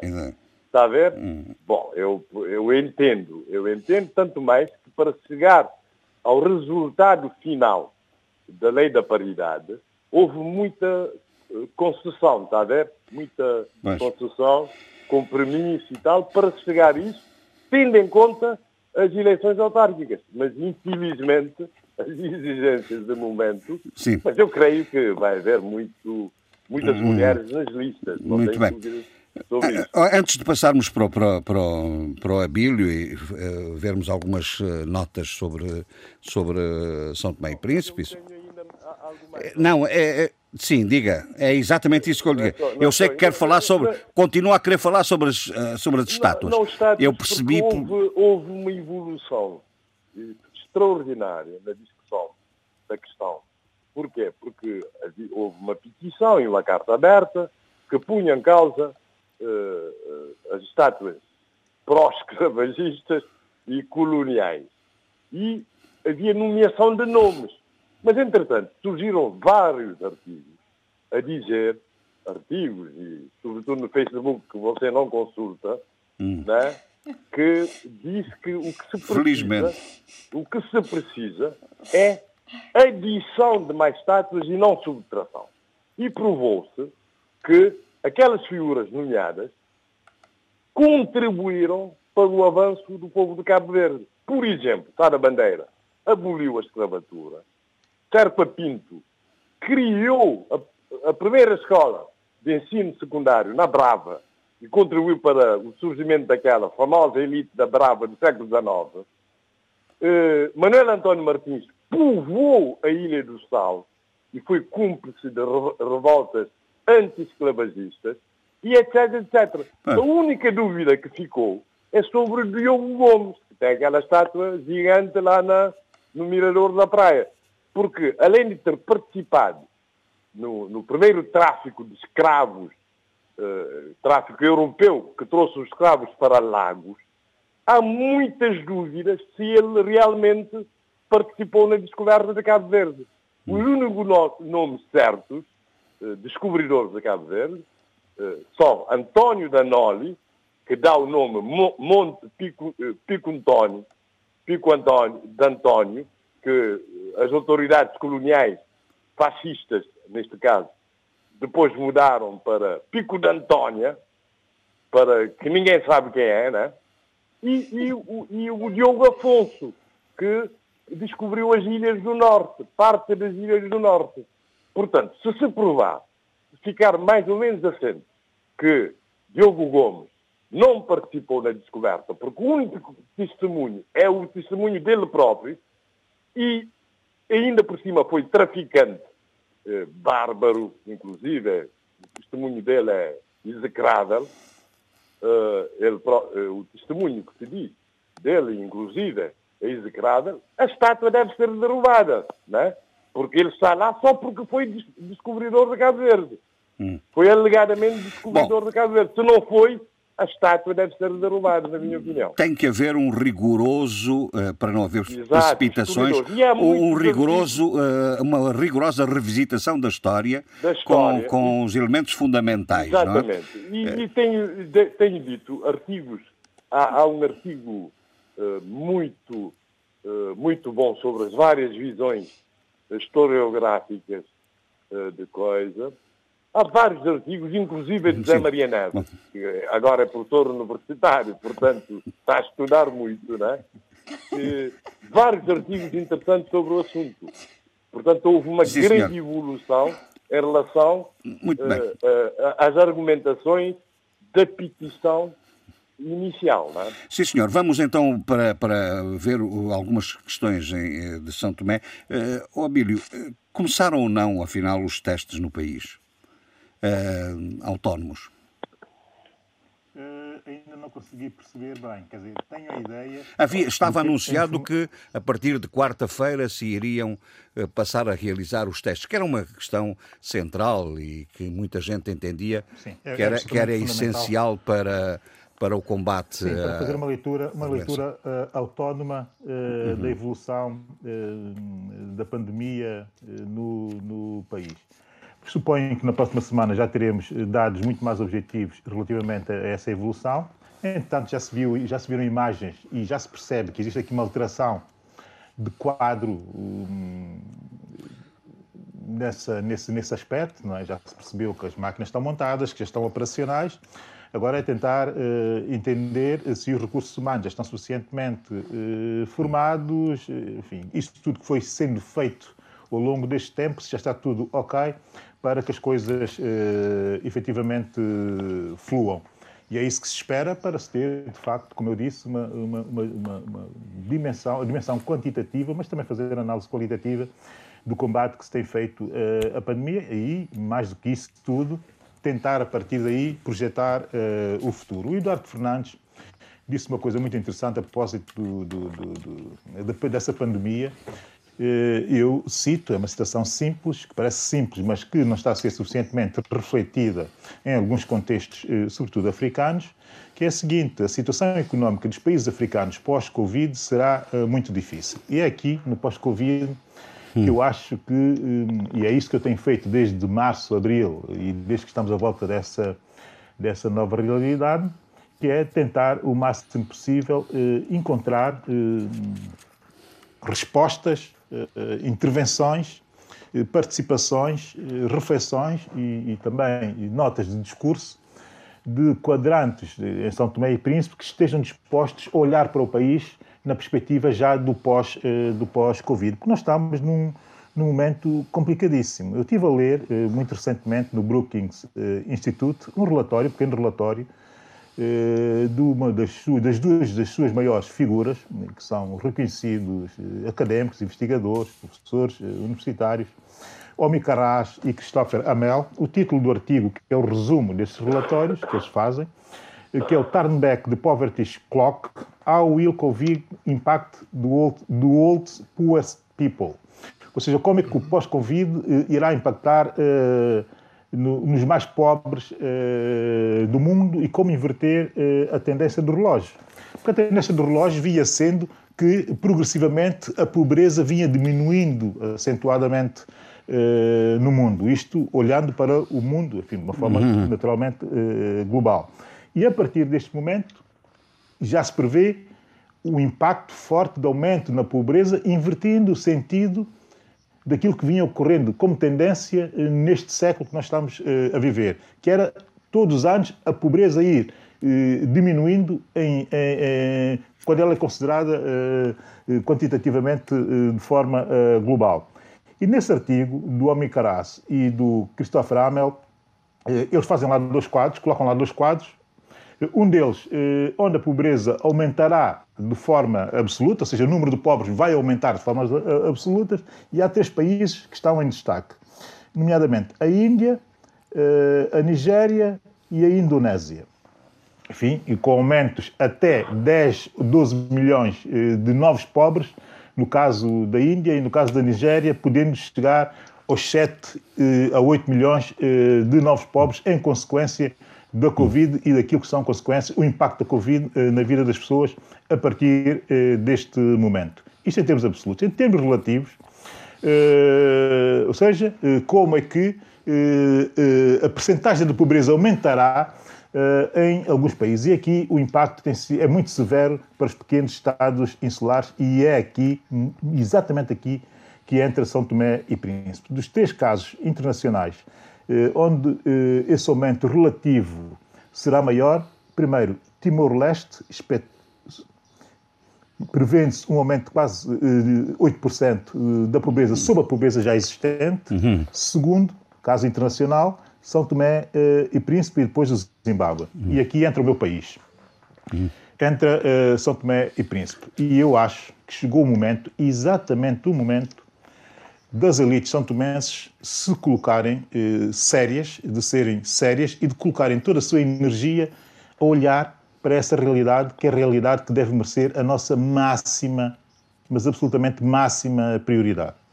Eu tenho insistido muito, enfim, na juventude que tem trazido reflexões, sobretudo económicas, jurídicas, em áreas específicas, de turismo, intervenções críticas, pedindo mais transparência, pedindo. Ou seja, há aqui um conjunto de, de, de, de pessoas, de jovens sobretudo, mas alguns não tão jovens, mas gente séria que está preocupada com o momento, mas que está já a dar notas hum. no sentido de se descobrir uma saída que altere o comportamento, sobretudo, de, da execução, o, o, do uso do poder em São Tomé. Eh, Vamos então aguardar por essas saídas, porque o, o, agora, o perfil, agora, o perfil desses, desse artigo era inevitável. Minutos, uh...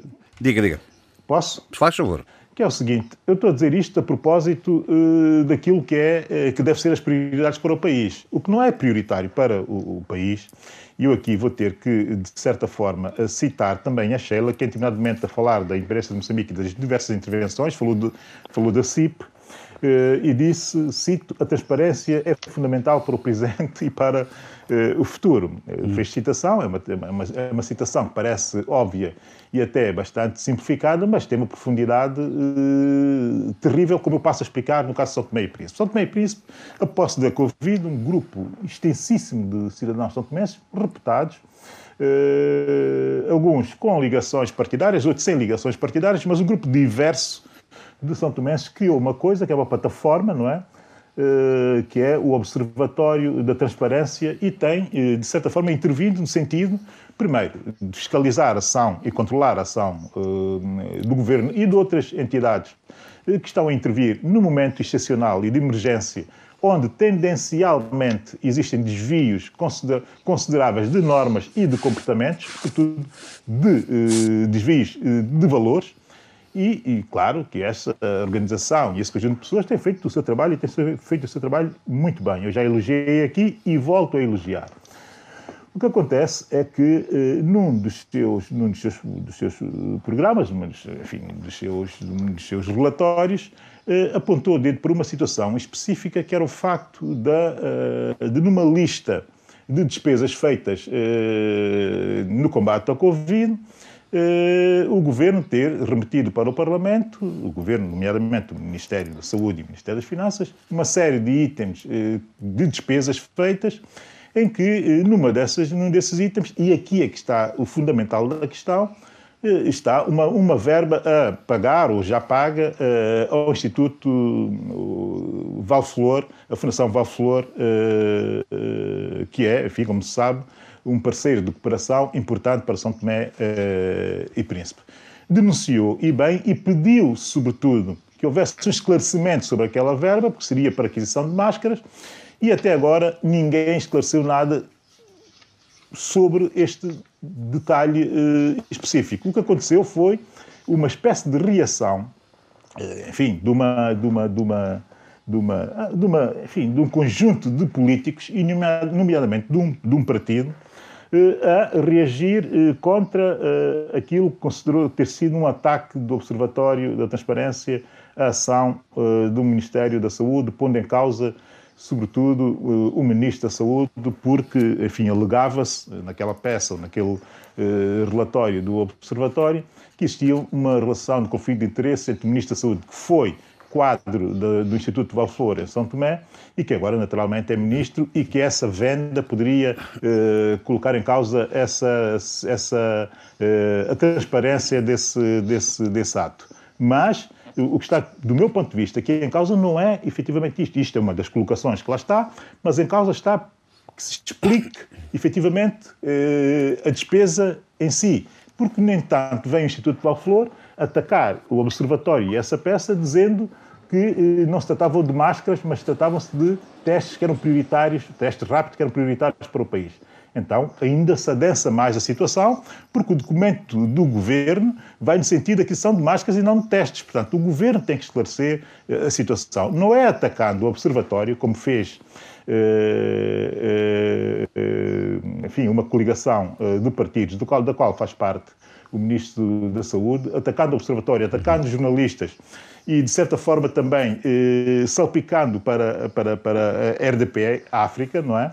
Eh, uma espécie de comportamento de desvario e também num comunicado que eu tenho pena, mas vou ter que dizer, com erros até gramaticais e de concordância, coisa que não se espera de um partido de quadros como é, como são os partidos eh, envolvidos, não é? Enfim, estamos a falar de partidos de gente muito considerada eh, em São Tomé e Príncipe, mas, sobretudo, marcando aqui também uma espécie de tendência de comportamento em alguns partidos São Tomé, dos quais fazem parte uma certa elite São Tomense, que está uh, no momento em que a única resposta política que consegue dar é a ofensa, é, é, o baixo nível, e isso já tinha acontecido, Bom. como eu disse, e volto a repetir, não deixe-me dizer só isso, Jorge Gonçalves, e termino já.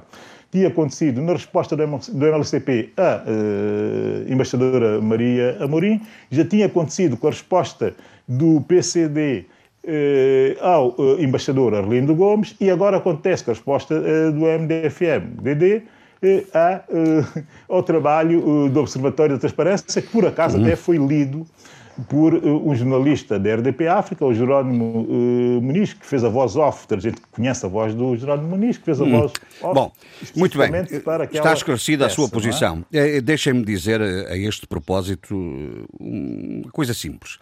É que a RDP África não, não acompanha posições de terceiros. Uh, Vincula-se pelas suas próprias considerações lamentavelmente, eh, foi associada de facto nesta, a esta publicação do Observatório STP sobre a Covid-19 com a inscrição do seu logótipo como eh, parceiro e não como patrocinador, como parceiro.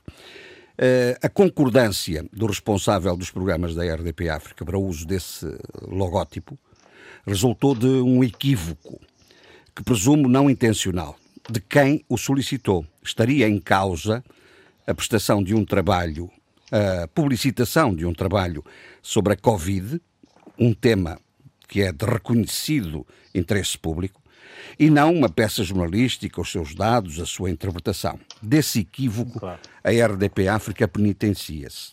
A seriedade com que pretendemos lidar com questões informativas e noticiosas, e bem assim o respeito institucional e pessoal que dedica aos agentes políticos são tomenses e de que o Ministro da Saúde é uma referência, obriga-nos a esta nota e à pública desvinculação de qualquer conotação com o publicado, não fazendo, no entanto, qualquer juízo de valor sobre os termos em que foi feito.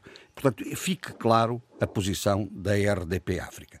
E, e, eh, Bem, uma nota, uma nota editorial uh, não, uh, re, relevante. Não, Mas, porque, porque de terminar... facto houve aqui um conjunto de equívocos que determinaram esta, isto. Porque nós, a RDP África, oh, Abílio, deixe de dizer, nós estamos sempre disponíveis para ajudar a promover e a publicitar iniciativas de mérito e que tenham relevância pública e relevância social e, portanto, aderimos a isso e damos a nossa estampa nessas matérias.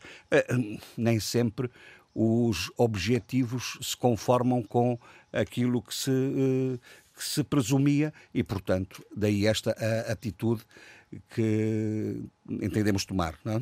Daí essa nota, dessa, daí essa nota uh, editorial. Jorge, para terminar uh, sobre essa matéria, dizer que esse é o tipo de momento que custa imenso comentar, mas Sim. também é o tipo de momento que é fácil temos que comentar, acabar. porque neste caso específico há aqui uma tendência, uma tendência disse, de comportamento de um setor específico que eh, preocupa, que preocupa, mas preocupa muito. Sobretudo, Meus senhores, falar, temos futebol, bem, termino... temos futebol agora a seguir. Pois, uh... mas deixa-me só terminar para dizer isso, que é para as pessoas perceberem.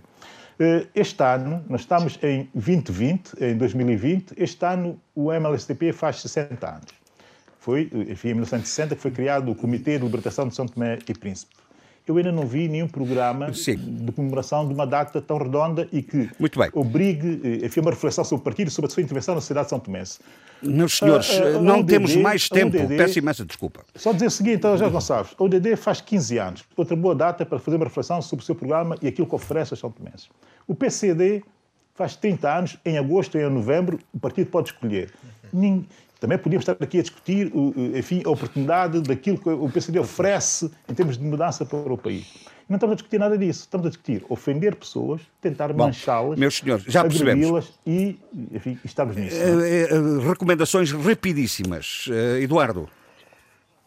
Olha, uma leitura interessante da entrevista concedida por Carlos Lopes à Cristina Pérez do Expresso. Os hum. africanos são tratados de forma irracional. E, e, há, um, e há um artigo no Observador que é Les maladies du capitalisme por Daniel Cohen. É, foi enviado pelo Patraquinho a todos nós. Acho Muito que vocês bem. já receberam Sim, também. Uh, Zé Luís. Portanto, há vários artigos sobre a questão das estátuas muito bons. Uh, Zé Maria Neves, uh, Abel Gassi Amado e Miguel Costa, sobre visões historiográficas diferentes ah, e, e, e Inácio Pereira, eu próprio também escrevi, uh, portanto, uh, para se ver os avanços que houve em termos conceptuais sobre a Muito bem, Sheila. Uh, dois livros, João Paulo Borges Coelho, a Crónica da Rua 513.2. Foi-se abaixo, a Sheila. Olá!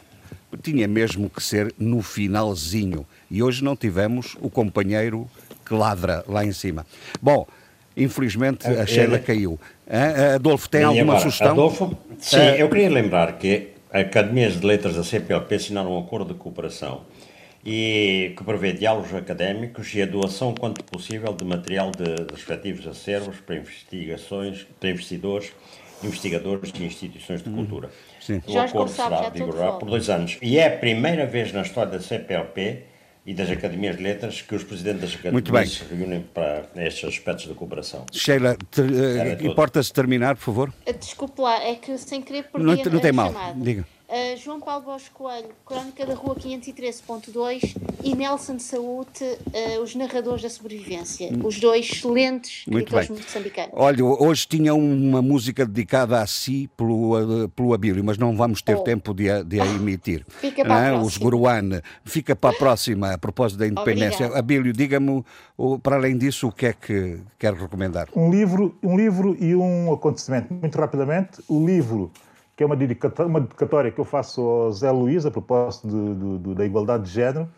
Jacino Catar Moreira, Machundade, Género, Performance e Violência Política na Guiné-Bissau, edição documenta, enfim, saiu agora a tese de doutoramento da Joacine, que eu conhecia, e que Sim. entra em livro com um, pequenos, pequenos retoques segundo sei. Eu não li, mas vou ler, já tinha lido a tese, não é? E tentar perceber os retoques. E depois, uma exposição eh, na Nota Museum, aqui em Lisboa, na Rua Castilho, número 3, já conhecida esse, esse museu, esse eh, museu que é uma galeria estranha, mas muito boa, muito abrangente. This is not a white cube. Eh, um coletivo ou uma galeria angolana, em parceria com a Nota Museum, traz eh, os discursos sobre a decolonialidade eh, que abriu agora no dia 24 Muito de bem. junho e vai estar até dia 31 de julho, enfim, com as exposições abertas ao público, com algumas com algumas nuances por causa do Covid. Então, estará lá, representante de São Tomé e Príncipe, René Tavares. Um grande abraço para o René e sempre em alto nível a representar o país. Bom, e com isto termino terminamos e voltamos na próxima semana. Debate Africano. Cinco vozes, cinco países. A análise dos principais assuntos da semana. Na IRDP África.